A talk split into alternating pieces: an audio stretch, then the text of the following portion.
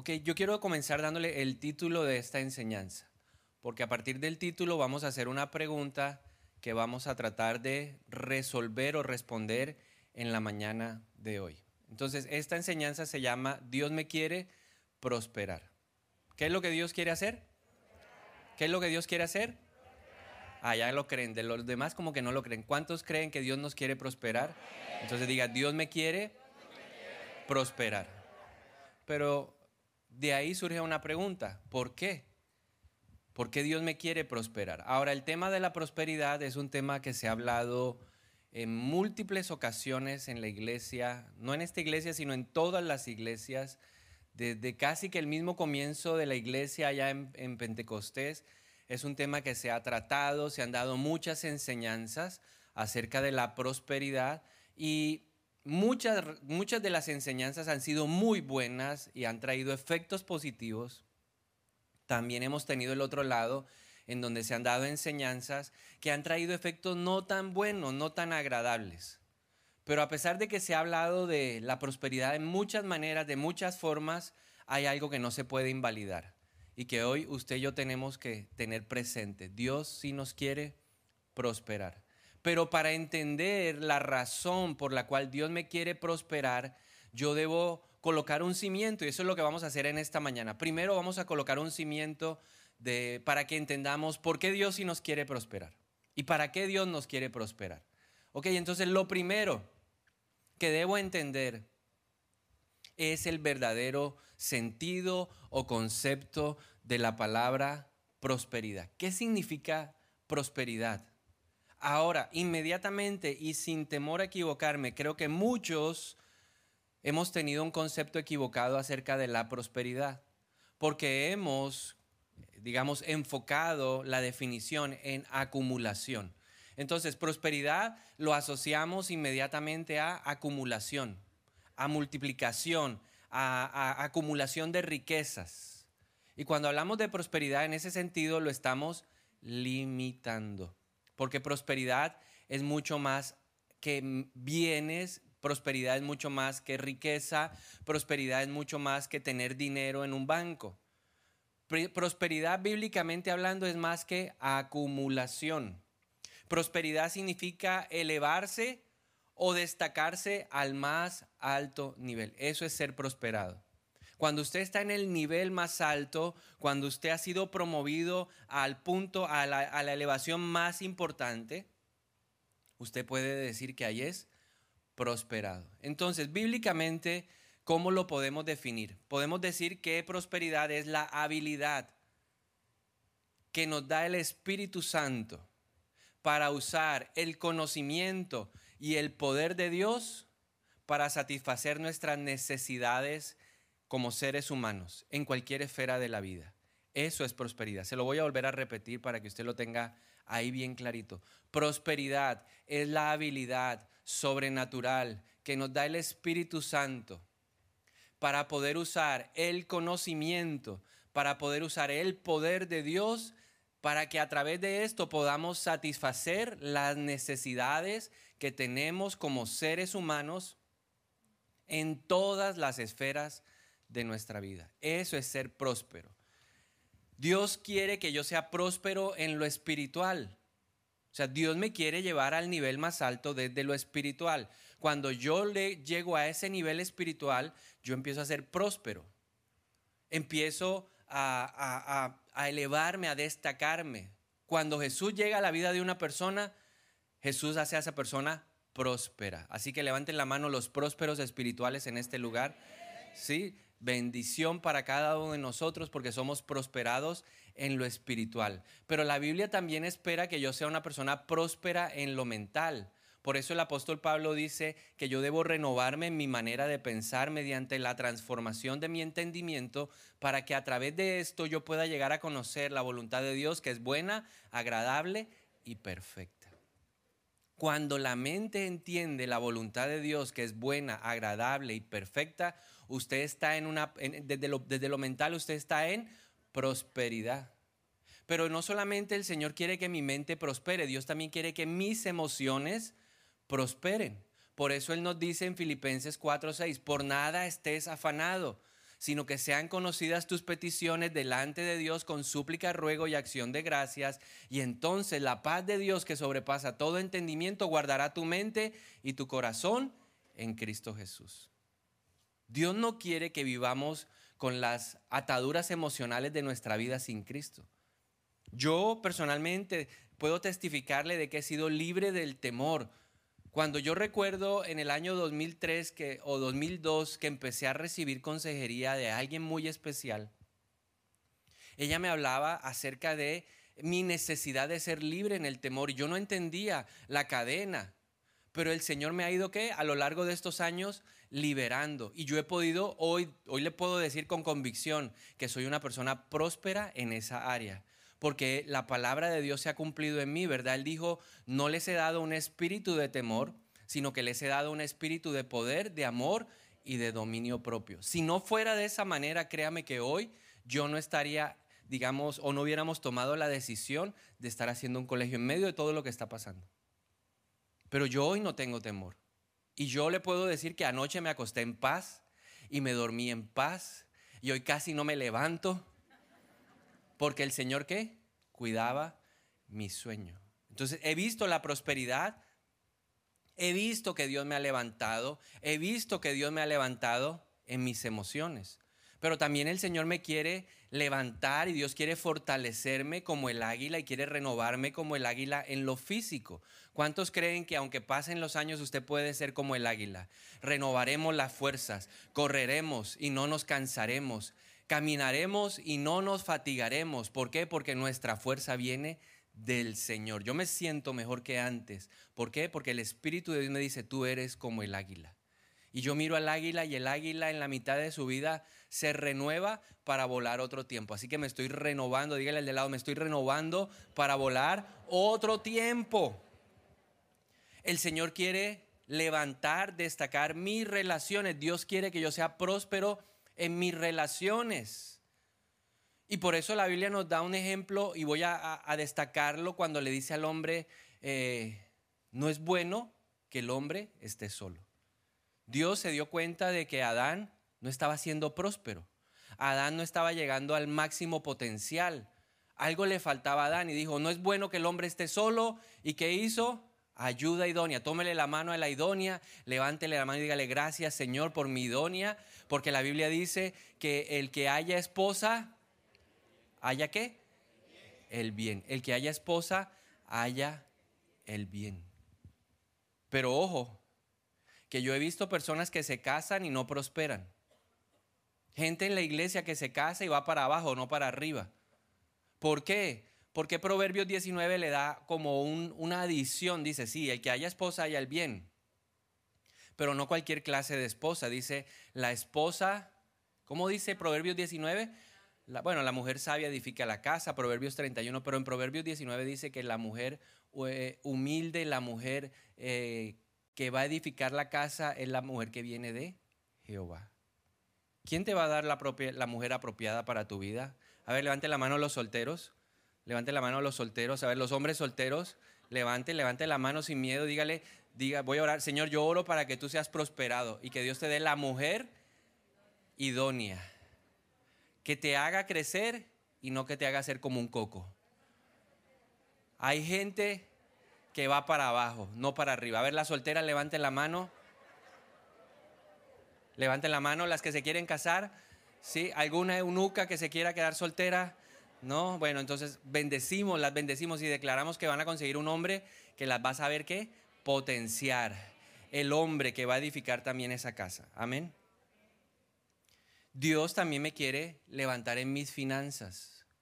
Dios quiere elevarme, Dios no quiere verme a mí endeudado, Dios no quiere verme a mí reventado, que hoy diciembre llorando, ay, ¿qué voy a hacer? No.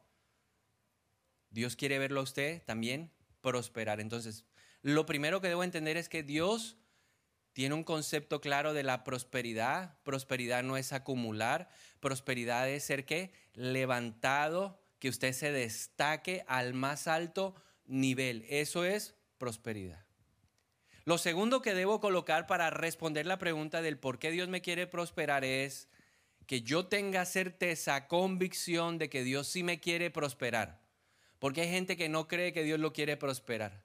Hay gente que eh, eso es o considera que es manipulación. Yo no creo, yo creo que Dios sí me quiere prosperar. Y por dos razones fundamentales Dios me quiere prosperar. Primera razón, porque yo soy su pueblo. Y porque la Biblia me enseña en el Antiguo y en el Nuevo Testamento de que Dios prospera a su pueblo. Deuteronomio 28, 9 al 12. El Señor a través de Moisés le dice al pueblo, si obedeces los mandatos del Señor tu Dios y andas en sus caminos, el Señor te confirmará como su pueblo santo, tal como juró que haría. Entonces todas las naciones del mundo verán que eres el pueblo elegido del Señor y quedarán asombrados ante ti. El Señor te dará prosperidad. El Señor te dará prosperidad. El Señor te dará prosperidad. A ver, levante la mano el pueblo de Dios y que diga, el Señor te dará prosperidad. ¿En dónde?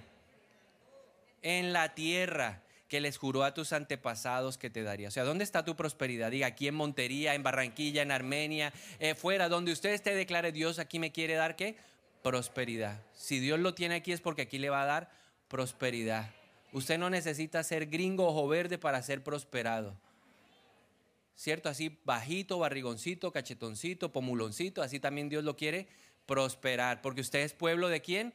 De Dios. ¿Dónde lo va a prosperar? En la tierra que le juró a tus antepasados que te daría. Te bendecirá con muchos hijos, gran cantidad de animales y cosechas abundantes. El Señor enviará lluvias en el tiempo oportuno desde su inagotable tesoro en los cielos y bendecirá todo tu trabajo. Tú prestarás a muchas naciones, pero jamás tendrás necesidad de pedirles prestado.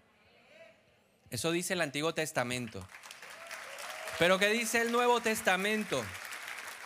Tercera de Juan 1.2, querido hermano, oro para que te vaya bien en todos tus asuntos y que goces de buena salud, así como prosperas espiritualmente. Pero ¿qué tal si usted se lo lea a la persona que tiene al lado? Dígale, con voz de profeta yo voy a profetizar lo que dice la Biblia. Léaselo ahí fuerte, léalo, léalo, declárelo sobre la persona que tiene al lado. Dígale, oiga, yo declaro que te va a ir bien en todos tus asuntos que gozas de buena salud y prosperas espiritualmente. Entonces, esa convicción tiene que venir a nosotros, porque la fe viene por el oír y el oír por la palabra de Dios. Entonces, número uno, Dios me quiere prosperar porque soy su pueblo. Pero hay una razón más poderosa, una razón más grande que simplemente ser el pueblo de Dios. Dios me quiere prosperar porque yo soy hijo de Dios, yo soy su hijo. ¿Qué papá quiere ver mal a su hijo? Este diciembre yo no le voy a dar nada. ¿A cuántos les están pidiendo ya un regalo? El hijo le dice, ay, yo quiero. Y usted sueña con darle no el que le piden. Usted quiere uno más grande. Yo quiero uno más grande. Porque ese es el corazón del papá. Entonces el Señor nos enseña a través de Jesús. El Padre nos enseña a través del Señor Jesucristo lo siguiente. Mateo 7, 9 al 11. Dice Jesús, ustedes los que son padres, si sus hijos les piden un pedazo de pan, ¿acaso les dan una piedra en su lugar? ¿O si les piden un pescado, les dan una serpiente? Claro que no. Así que ustedes, gente pecadora, saben dar buenos regalos a sus hijos, cuanto más su Padre Celestial dará buenos regalos a quienes lo pidan. Entonces, dos razones, porque somos pueblo de Dios Segunda razón, porque somos hijos de Dios. Ese es el segundo cimiento. Entonces, claro, prosperidad no es acumular. La prosperidad viene porque somos pueblo de Dios, porque somos hijos de Dios. Pero hay un tercer elemento que es importante entender para responder la pregunta, ¿para qué soy prosperado? ¿O por qué Dios me quiere prosperar? La el tercer cimiento es que la prosperidad no debe ser la meta de tu vida. Hay gente que vive en función de ser próspero. Yo quiero ser próspero, yo quiero ser próspero, yo quiero ser próspero.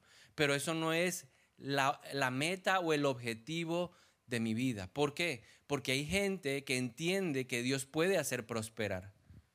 Y entonces, si nosotros no tenemos claro que no debe ser la meta, vamos a buscar a Dios de una manera equivocada. La meta no debe ser prosperar, la meta debe ser buscar a Dios. Por eso Jesús en Mateo 6:33 dijo, oiga, ¿qué es lo que ustedes deben hacer? Busquen primeramente el reino de Dios, su justicia, y lo demás vendrá qué? por añadidura. Cuando yo me enfoco en Dios, Dios se va a enfocar en mis necesidades. Dios me va a dar más allá de lo que yo puedo pedir o soñar, porque Él da más, Él recompensa. La Biblia dice que Dios honra a quienes, a quienes lo honran. Entonces, en su mente no debe estar es prosperar. Yo quiero una casa nueva. Yo quiero, no, eso es la añadidura. Está bien y Dios le va a poner esos deseos en el corazón, porque la Biblia dice que Él pone el querer como el hacer, pero yo tengo que aprender a qué, a alinear. Por eso, una de las cosas que más debe prosperar es la manera de pensar, para que uno pueda entender la voluntad de Dios, que es buena, agradable y perfecta. Entonces, no haga la prosperidad su objetivo de vida, porque ahí es donde la enseñanza se desvía. Ahí es donde la enseñanza se vuelve manipulable. No, yo sé que soy una persona llamada a prosperar. Si no, David no hubiera escrito, ciertamente el bien y la misericordia me seguirán todos los días de la vida. Yo me levanto y le digo, síganme, sí, acompáñenme. Y me río, ¿sí? Estaba ayer, eh, el viernes estaba en el día sin IVA y llegamos a un lugar y estaba solo. Yo dije, uy, qué bendición. Solo compro. Cuando volteé a ver qué cola, dije, ciertamente el bien y la misericordia me siguen. Porque he entendido que los lugares se van a llenar por causa mía. Porque la Biblia dice que mi pie es un pie de bendición. Yo soy de bendición, no de maldición. Entonces, nosotros debemos creer eso. Pero mi objetivo debe ser que buscar el reino de Dios. Lo demás va a venir por añadidura. Ese es el tercer cimiento. El cuarto cimiento que hay que colocar para responder la pregunta del por qué Dios me quiere prosperar es que yo debo aprender a vivir o debo entender un concepto que se llama el círculo cerrado. Y eso está relacionado con el presupuesto. Para que tu corazón no se centre en la prosperidad, sino que tu corazón esté centrado en el Señor, tú debes aprender a vivir de presupuestos. Porque si no, nunca vas a decir, es suficiente. ¿Quién te puede dar la respuesta a cuánto es suficiente? El Espíritu Santo de Dios te puede decir cuánto es suficiente. Porque si nosotros vivimos con el presupuesto abierto, siempre tendremos algo de qué? anhelaremos algo, desearemos algo, porque el corazón es engañoso, porque el corazón es perverso, porque nuestro corazón tiende a ser qué? Avaro le gusta acumular. Así es el corazón del hombre. Por eso yo debo ponerme de acuerdo con el Señor cuánto es suficiente. Y yo hacía el, el, ejercicio, yo decía, ¿cuánto es suficiente? ¿Verdad? Me acordé de cuando yo era un estudiante. Y el estudiante sabe cuánto es suficiente. ¿Cuánto es suficiente para un estudiante para poder ir a la universidad, al colegio, volver, que alcance para la merienda, para que alcance ahí para eh, las cositas, las fotocopias? Eso es suficiente. La persona que está estudiando y tiene para pagar la pensión, que tiene para comer, que tiene para estudiar, para sacar las fotocopias, esa persona está siendo próspera. No le falta para robar, no le sobra para apartarse del Señor. Pero Dios, que conoce los deseos, entonces nos dice, amplía un poquito el presupuesto, ¿verdad? Cuando uno, se, uno termina la universidad, uno aspira a qué? a algo más. ¿Qué aspira cuando uno recién sale de la universidad? Uno aspira a poderse comprar una moto o comprarse un carro. Yo aspiraba a comprarme un televisor, entonces lo primero que hice fue salir a comprarme qué? Un televisor, un Smart TV. Ahora ese Smart TV en mi época, eso no existía. A comprarme ropa, los zapatos que de pronto no había podido comprarme de universitario, ahora me los compro de qué?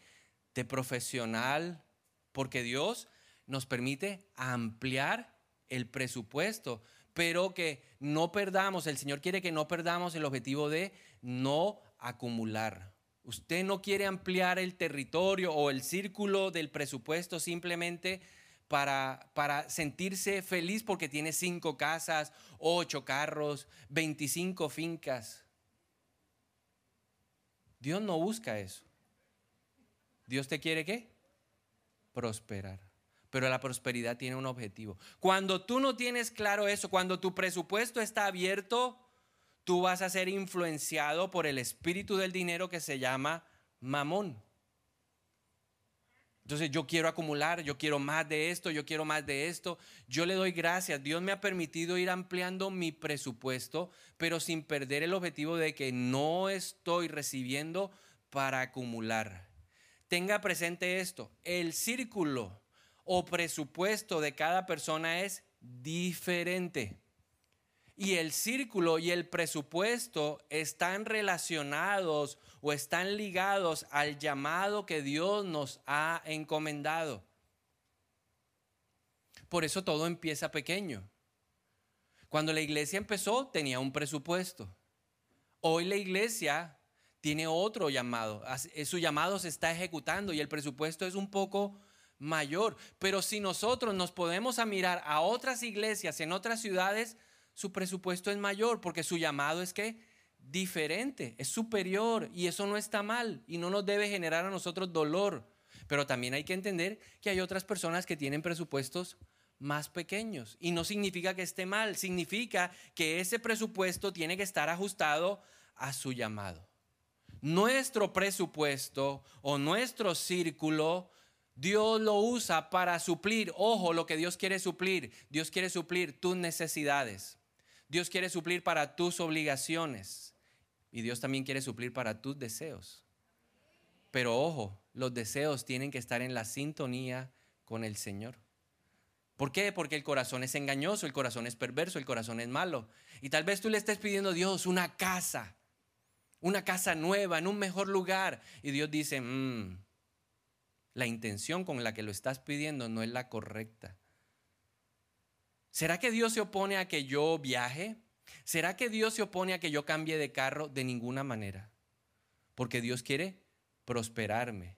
Pero mi prosperidad debe estar ajustada al plan de quién? De Dios. Una vez un ovejo me dijo, yo quiero cambiar de carro. Y yo, ajá. Y enseguida el Espíritu de Dios me dijo, Él no quiere el carro porque necesita el carro, o sea, porque hay gente que necesita, hay gente que se me acerca y me dice, mire, me estoy gastando tanta plata, inmediatamente el Espíritu de Dios me dice, mejor un carro, o mejor una moto, o mejor una patineta eléctrica.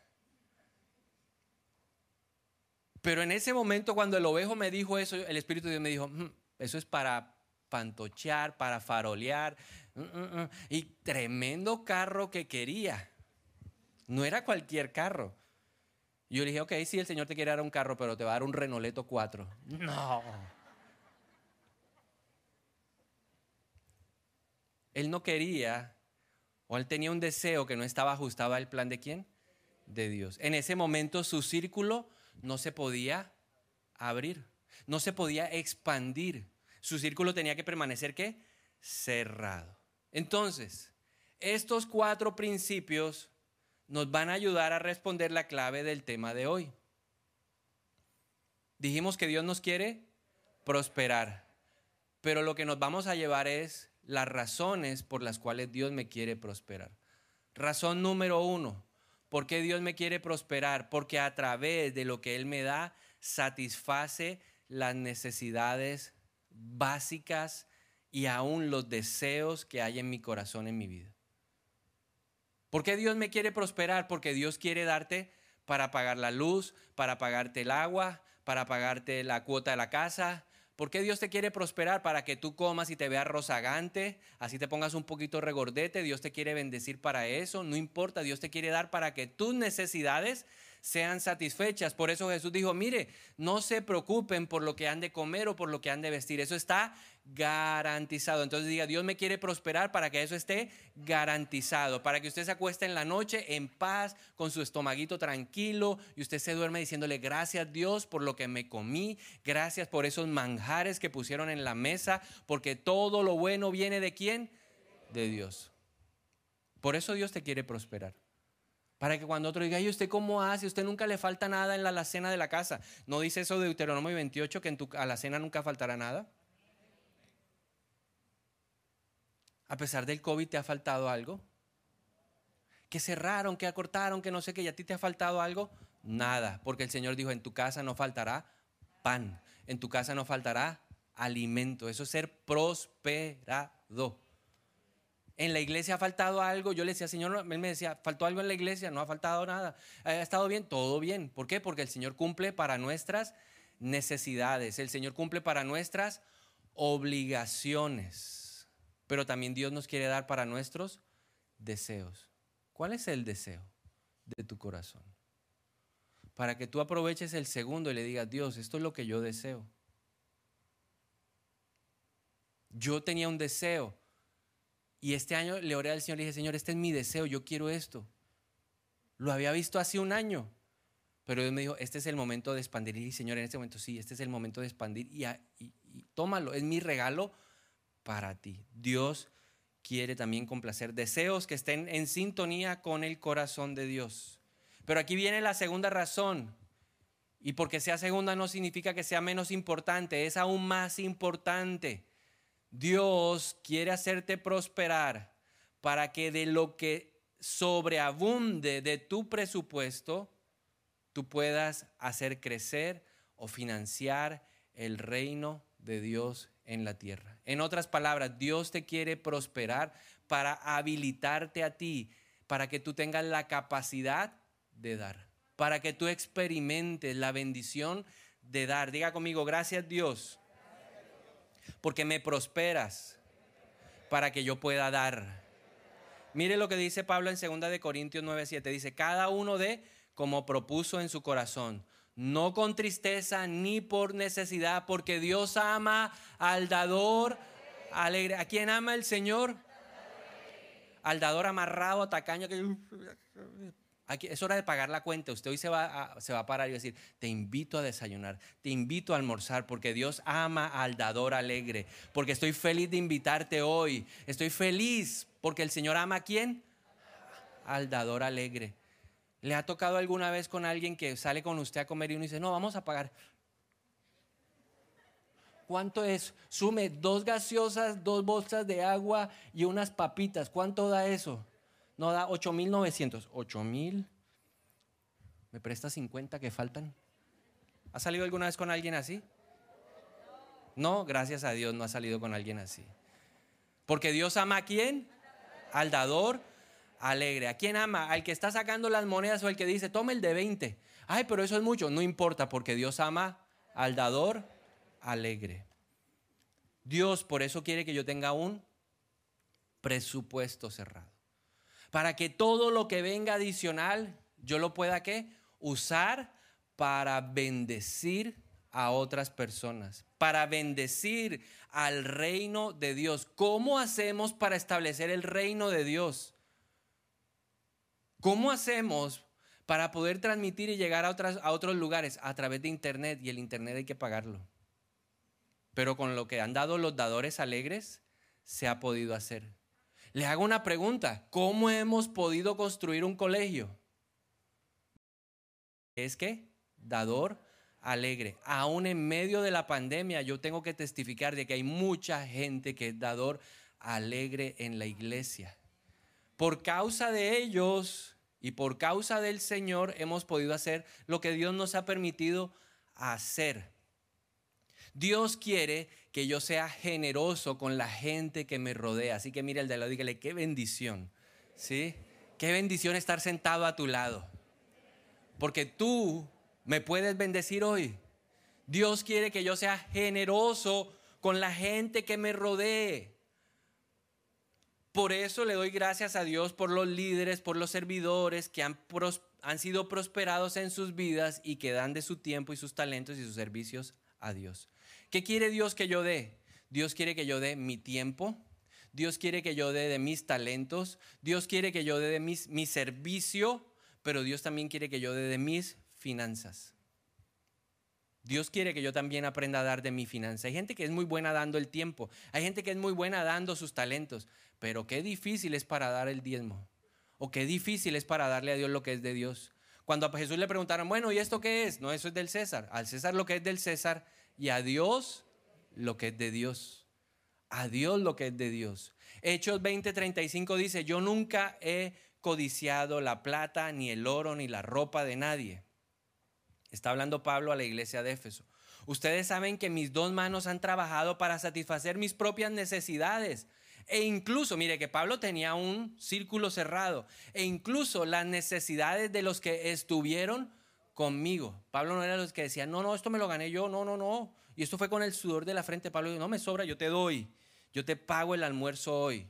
Y Pablo dice, he sido un ejemplo constante de cómo pueden ayudar con trabajo y esfuerzo a los que están en necesidad. Deben recordar las palabras del Señor Jesús. Hay más bendición en dar que en recibir.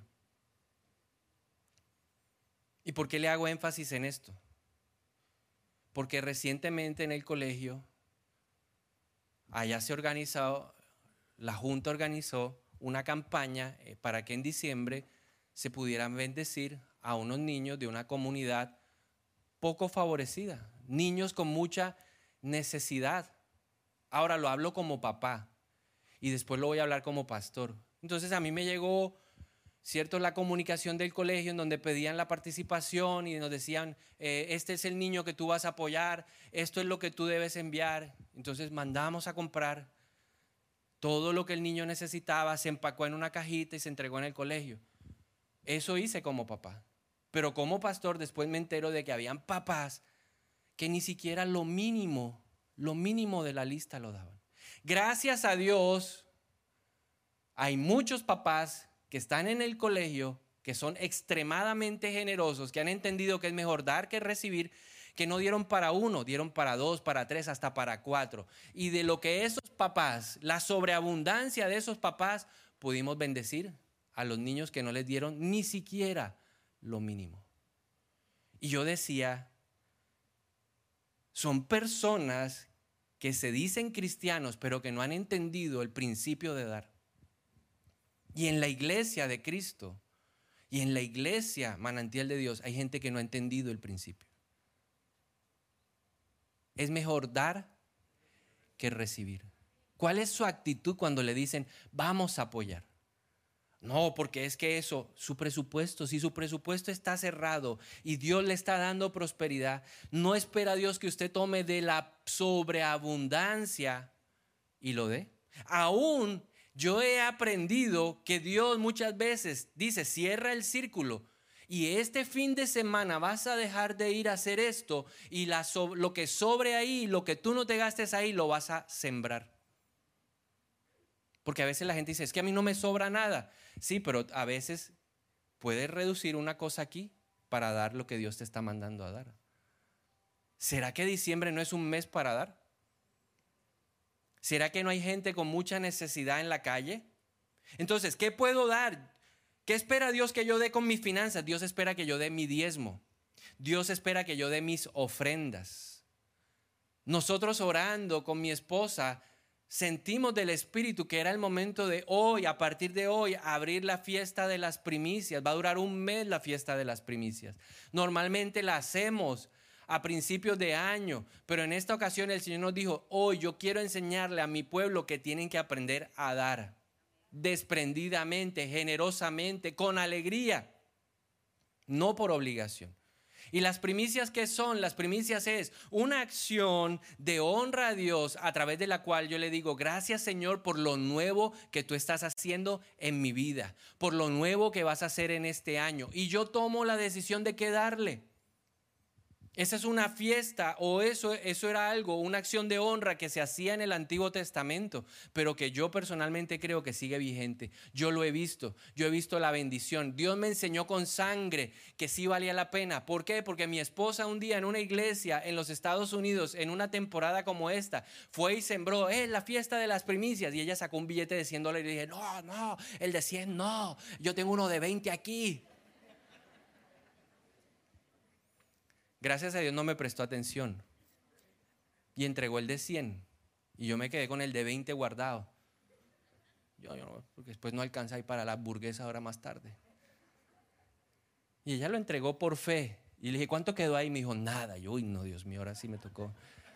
¿Sí? La mentalidad carnal. Y ella llegó a Colombia y un día recién llega, martes, el miércoles, llegó una persona, ay, ay, pastor, ¿usted ha visto a la pastora? Le dije, no, no la he visto. Es que le tengo algo. Y yo, bueno, pues dígame, ¿qué necesita? no, por favor, entréguele esto. Y era un coso así grueso. Y yo decía, ¿esto qué será? ¿Qué será? ¿Qué será? ¿Cierto? ¿Cuánto les ha dado curiosidad cuando a la esposa le entregan algo y usted dice, ¿qué será? ¿Qué será esa cosa? ¿Cierto? Y el espíritu de chisme me llevó a qué? Y cuando veo ese fajo de billete, yo, Dios, ¿y esto qué fue Cristo? Y se lo entregué cuatro veces lo que había dado. ¿Eso se llama qué? Prosperar. ¿Cuántos creen que ella es prosperada? Amén. Sí, ella prosperó. Yo dije, no más nunca, Señor. Ya aprendí, ya aprendí. Primicia, yo soy el primero. Porque el Señor me enseñó que es mejor dar que recibir. No retengas, porque el que retiene no se le da. ¿Qué pasa cuando tú das con generosidad? Lucas 6:38. Lucas 6:38 dice, den y recibirán. Lo que den a otros les será devuelto por completo. Pero no solamente completo, dice apretado, sacudido para que haya para más, desbordante y derramado sobre el regazo. La cantidad que den determinarán la cantidad que recibirán a cambio. Si tú das el billete ñuñido de dos mil pesos, no esperes recompensa. Yo aprendí eso y se lo enseño. Yo a Dios le doy el mejor billete. ¿El que huele a qué? Si a mí me gusta el olor a nuevo, ¿a Dios será que no le gusta el olor a nuevo? Ay, pero eso, eso, llegó la hora a la frente, saque las monedas ahí. Y el billete así roto, ese es el que nos gusta dar. Pero si usted aprende aún en esos detalles a darle honra a Dios, créame que Dios le va a honrar. ¿A cuánto les gusta oler a nuevo? A mí me encanta oler a nuevo. Carro nuevo, moto nuevo, ropa nueva, todo nuevo, ¿sabe? Huele nuevo. Amén. Entonces dígale, le voy a dar a Dios lo mejor. Dios espera que des con generosidad, pero con actitud correcta. No por obligación, no por temor, no porque te esté mirando el pastor. Y me está mirando el pastor ahora, saque, saque, saque, saque. Tocó, el de 50, pero preciso ese señor ahora mirarme. El de, saca el de 50.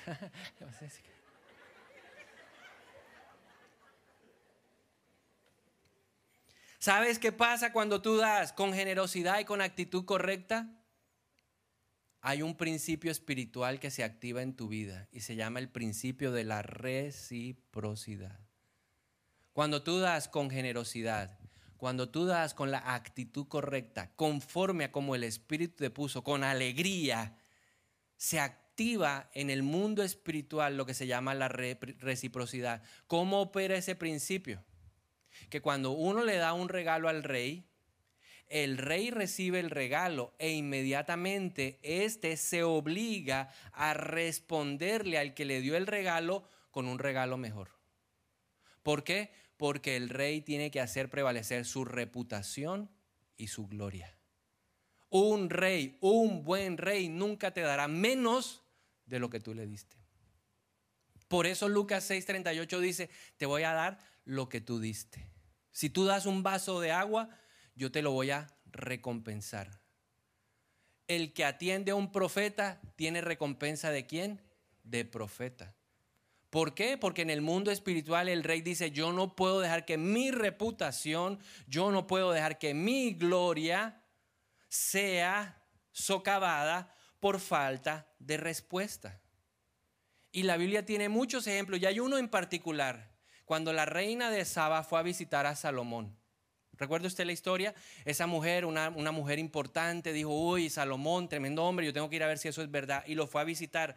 Primera de Reyes 1.2 dice, cuando la reina de Saba se enteró de la fama de Salomón, fama que honraba el nombre del Señor, fue a visitarlo para ponerlo a prueba con preguntas difíciles. Llegó a Jerusalén con un gran séquito de asistentes y una enorme caravana de camellos cargados con especias, grandes cantidades de oro y piedras preciosas. Llegó con regalos y se los entregó. Y la Biblia dice que se los entregó a Salomón como una acción de honra. Pero Salomón no se quedó con eso. Primera de Reyes 10, 13. Dice, el rey Salomón le dio a la reina de Saba todo lo que ella pidió, de todo, además le dio, dice, le dio todo lo que ella le pidió, además de todos los regalos de costumbre que ya le había entregado con tanta generosidad. Luego ella y todos sus compañeros regresaron a su tierra. ¿Cómo se fue la reina de Saba? Bendecida. Cada vez que tú le das a Dios, Dios te va a qué? A bendecir. Porque nosotros somos prosperados no solo para satisfacer nuestras necesidades, somos prosperados para qué? Para dar, para bendecir a otros. Así que ahora sí dígale al del lado, ahora sí sé que es mejor dar que recibir. Entonces prepárate porque hoy te espera el mega lunch. Hoy te voy a invitar a almorzar. ¿Qué necesitas para poder dar con generosidad? ¿Qué necesitas para dar con generosidad? Y ya con esto concluyo y présteme mucha atención, porque es muy importante que usted tenga presente esto. La visión. Hay gente que tiene visión de trabajar para sustentarse. Y hay gente que tiene visión de trabajar para dar. ¿Cuál es tu visión? ¿Tú trabajas para acumular yo, es que yo, lo mío, lo mío, lo mío, lo mío, lo mío? O tú dices, Dios, gracias porque me bendices, porque tengo un presupuesto que me permite vivir bien y ahora de la sobreabundancia yo empiezo a qué? A dar, a dar, a dar, a dar, a dar. La Biblia nos da dos ejemplos. Primer ejemplo, Marcos 10, 21 al 22. Un rico se le acerca a Jesús y le dice, ¿cómo se logra la salvación? Y Jesús le dice, ama a tu padre, obedece. Ah, todo eso lo hago, Señor. ¿Y cómo hago para servir? Y Jesús le dice, Marcos 10, 21 al 22, Jesús miró a ese joven rico, sintió profundo amor por él Jesús le dijo, hay una cosa que todavía no has hecho. Anda y vende todas tus posesiones y entrega el dinero a los pobres y tendrás tesoro en el cielo. Después, después ven, sígueme. Al oír esto, el hombre puso cara larga y se fue triste porque tenía muchas posesiones. Este joven era una persona que tenía mucho. ¿Será que Jesús le estaba diciendo, si no eres pobre no me sirves? No, Jesús le estaba diciendo, tienes que ser libre del espíritu de este mundo que ama el dinero. Porque tienes una perspectiva equivocada. Tú has tenido y has acumulado pensando que la acumulación de riquezas te hace próspero. Necesitas desprenderte de eso para que tú puedas ser realmente qué? Rico en mí. Para que tú veas que yo soy tu proveedor y de que a ti nada te faltará. Jesús le estaba diciendo, yo quiero que tú aprendas a dar de la sobreabundancia. Este hombre tenía sobreabundancia y no dio. No fue capaz de dar porque amaba mucho las riquezas. En cambio, Marcos 12, 43 al 44, Jesús nos habla de una mujer pobre que no tenía nada. Dice, Jesús llamó a los discípulos y les dijo, les digo la verdad, esta viuda pobre ha dado más que todos los demás que ofrendan, pues ellos dieron una mínima parte de los que les sobraba. Pero ella, con lo pobre que es, dio todo lo que tenía para vivir. Fíjese la diferencia. Había uno que podía dar de la sobreabundancia y no dio. Y había una que no tenía, pero desde la necesidad dio. ¿Por qué? Porque tenían dos visiones diferentes. El rico decía, hay que acumular para vivir. La mujer decía, es mejor dar que recibir. ¿Cuál es tu perspectiva? Y quiero invitarte ahí a que por un momento te pongas de pie y cierres tus ojos y le preguntes al Señor hoy, ¿cuál es tu visión? ¿Cuál es tu visión? ¿Cuál es tu perspectiva? Gracias, Señor. Porque el deseo tuyo es prosperarnos. Gracias, Señor, porque hoy nuestra mente es elevada a un nivel más alto y empieza a prosperar al entender que acumular no es ser próspero. Hay gente que tiene mucho, pero no son prósperos. Y hay gente que tiene poco, pero que son tremendamente bendecidos.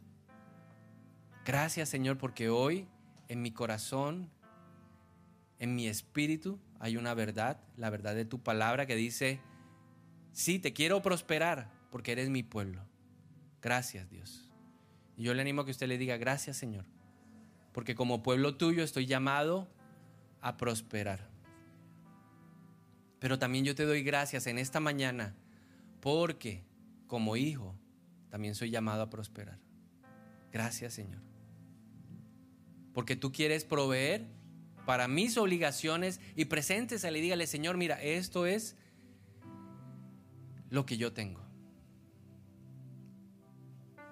Gracias porque provees para mis necesidades. Gracias, Señor. Porque la comida, el vestido, el calzado, lo básico está garantizado. Gracias por hacerme próspero en eso en el nombre de Jesús. Y ahora presentamos los deseos del corazón y pregúntele a Dios.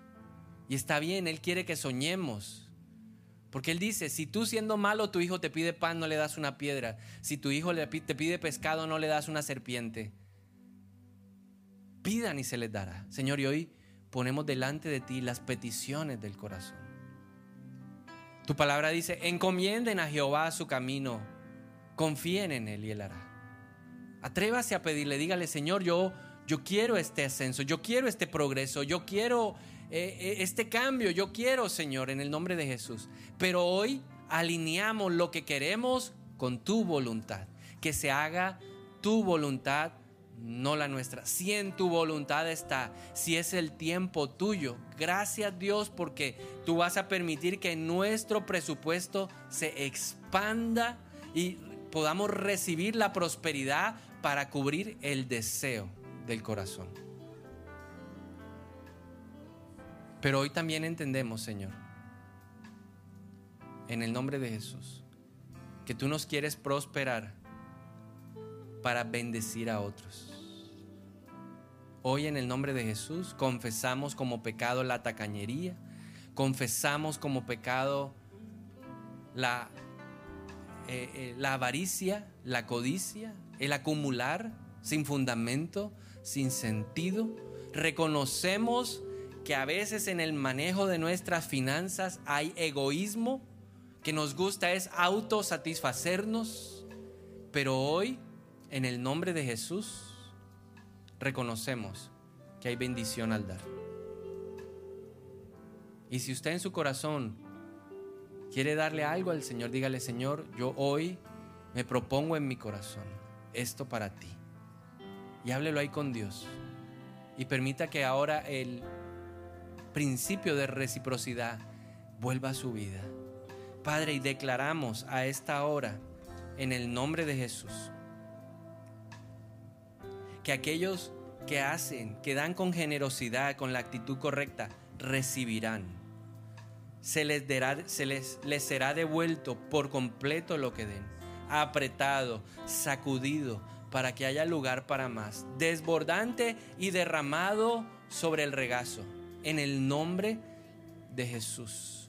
Porque en el reino el Señor nos enseña que Él no da crecimiento porcentual, Dios da un crecimiento multiplicado.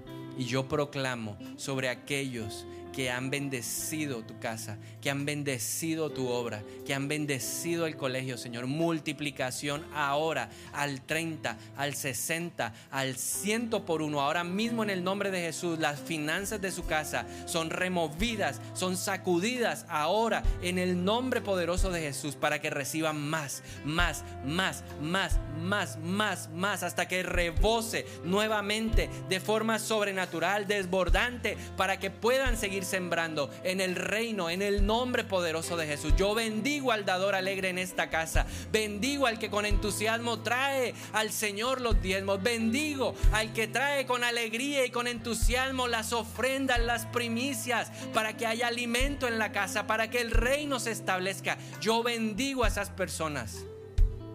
Y le doy gracias al Señor por sus vidas, por su generosidad por enseñarnos principios espirituales del reino en el nombre de Jesús. Gracias Señor. Desatamos el espíritu de generosidad del reino en el nombre de Jesús. declaramos que en nuestros corazones empieza a arder el deseo, la pasión, la necesidad. Oramos, Espíritu de Dios, para que se convierta en una necesidad, porque somos reyes. Señor, que nosotros también podamos responder a la honra que nos dan con más honra en el nombre de Jesús. Gracias, amado Dios. Y reinas con poder, alabale que les puede